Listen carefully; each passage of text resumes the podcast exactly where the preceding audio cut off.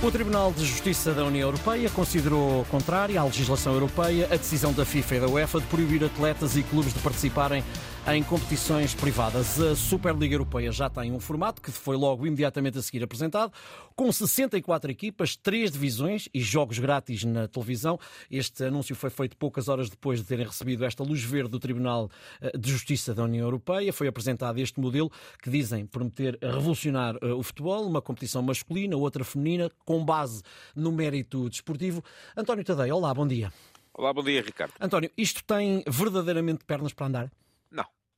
Não tem, uh, pelo menos esta. Uh, aqui, vamos lá ver. Eu acho que uh, o Florentino Pérez, que é o grande impulsionador deste projeto da A22, que é o, o projeto é bom, o projeto é excelente, parece-me a mim. Acho que é melhor do que qualquer. Um, projeto que alguma vez tenha vindo a ser avançado uh, pela, pela UEFA. Eu já defendo este formato há muito tempo, mas lá está, é um projeto com subidas e descidas, é um projeto em que não há uma liga fechada, é um projeto em que não há membros de um clube de elite, só que este projeto foi uh, condenado à morte imediatamente pela forma tosca e mesmo pode dizer-se gananciosa, uh, com que foi lançada em 2021. Portanto, a partir desse momento, nada do que venha dali pode vir a ser levado a sério. Aliás, isso está a ver-se pela rejeição uh, total que tem vindo a ser uh, o, o, o, sinal que tem vindo a ser dado por toda a Europa do futebol. Está uhum. toda a gente contra, não vai ninguém com Florentino Pérez, o próprio Juan Laporta, o presidente do Barcelona,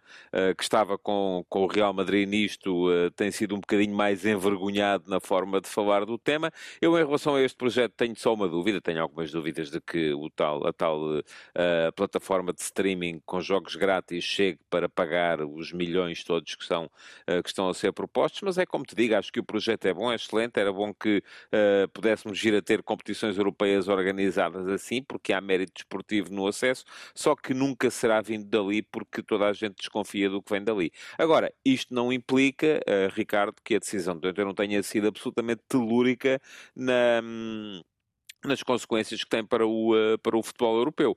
Uh, Parece-me que uh, o Tribunal Europeu foi muito claro na forma de condenar aquilo que é um pesadelo de governance neste momento, que é a entidade que regula o futebol, que é a UEFA, ser ao mesmo tempo a entidade que organiza e, portanto, está logo à partida a, a, a, a meter a mão nas condições de acesso a outras entidades organizadoras que queiram uh, uh, competir com ela e depois, não satisfeita com isso, ainda é a entidade uh, que explora os direitos comerciais e televisivos e que regula a distribuição da receita. Em suma, é um, é um monopólio, não é? É um monopólio absoluto e é um pesadelo em termos de regras de concorrência para a União Europeia. Portanto, isto vai acabar, uh, tem que acabar. Uh, agora, uh, eu acho que o futuro será sempre uma, uma Superliga, tenho, tenho muita coisa escrita sobre isso.